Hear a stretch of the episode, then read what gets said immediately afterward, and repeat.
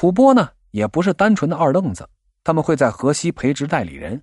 河西土著为了求生存、谋发展，也会积极做吐蕃的白手套。完事之后呢，三七分成。而这些白手套啊，往往是地方土豪。这其实任何征服者都一样，他们用武力进入陌生的地方，却根本没有多余的力量对其进行直接统治。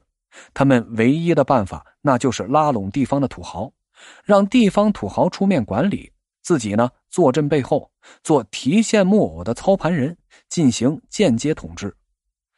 吐蕃进入河西，日本培养伪军，英国殖民香港，那不都是这样的套路吗？这些地方土豪怎么管理呢？他们也要发展下线，培养一批忘记故国的汉人，然后一起为外国主子服务。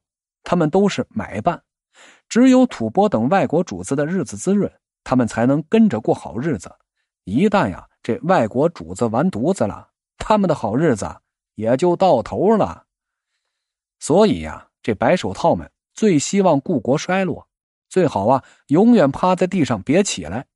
只有故国不行了，外国主子才能强势介入，白手套们的日子才能永远的阳光灿烂。而且啊。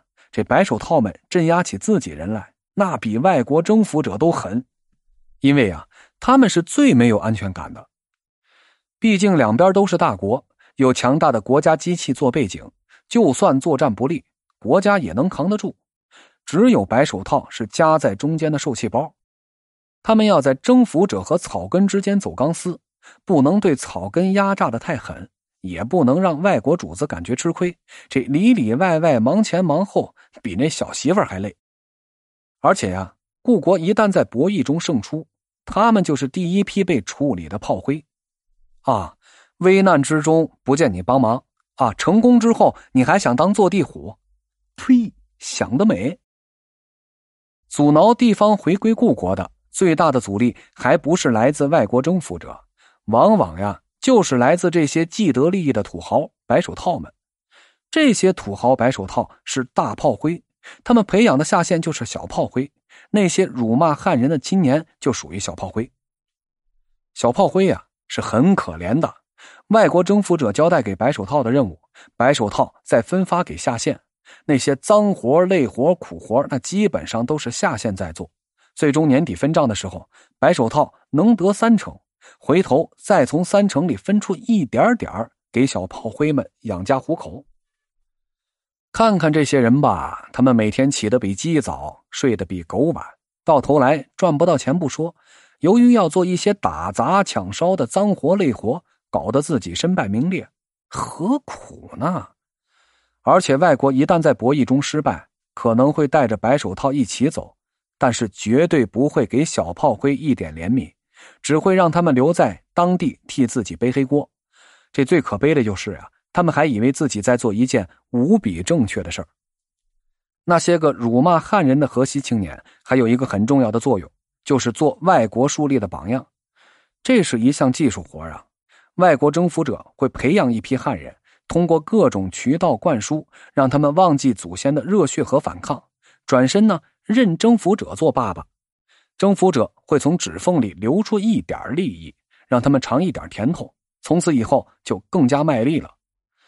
虽然这些利益纯粹是压榨汉人得到的，属于羊毛出在羊身上，况且根本就没多少。但人呢，最害怕对比。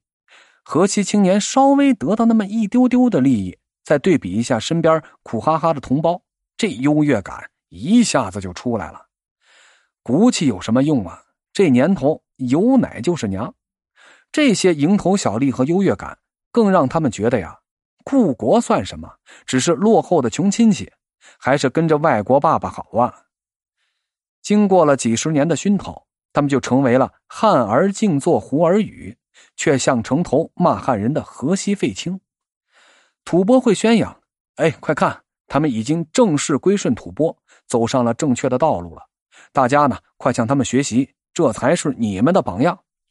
有的人呢，经不住诱惑，加入河西废青，对吐蕃大合唱。紧接着，这个群体就越来越大，让不明真相的吃瓜群众就误以为吐蕃问鼎天下不可避免。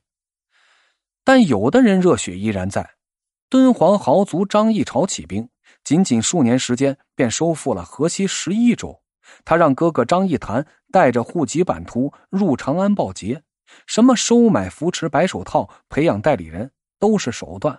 在国家顾不过来的时候啊，可能会让他们逍遥一段时间。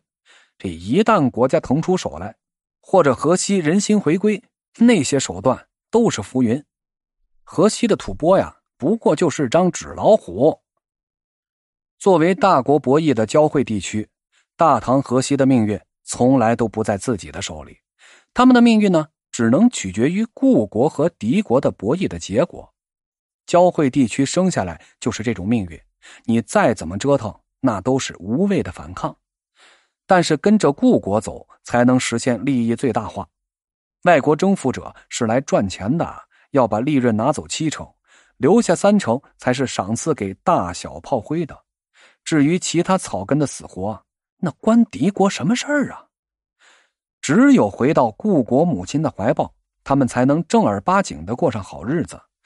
母亲是不会歧视每个孩子的，每个孩子都是母亲的心头肉。之前让孩子吃苦受累是家里穷，只要家境改善，母亲呢一定会让每个孩子都活得有尊严。这个道理，你说他们怎么就想不明白呢？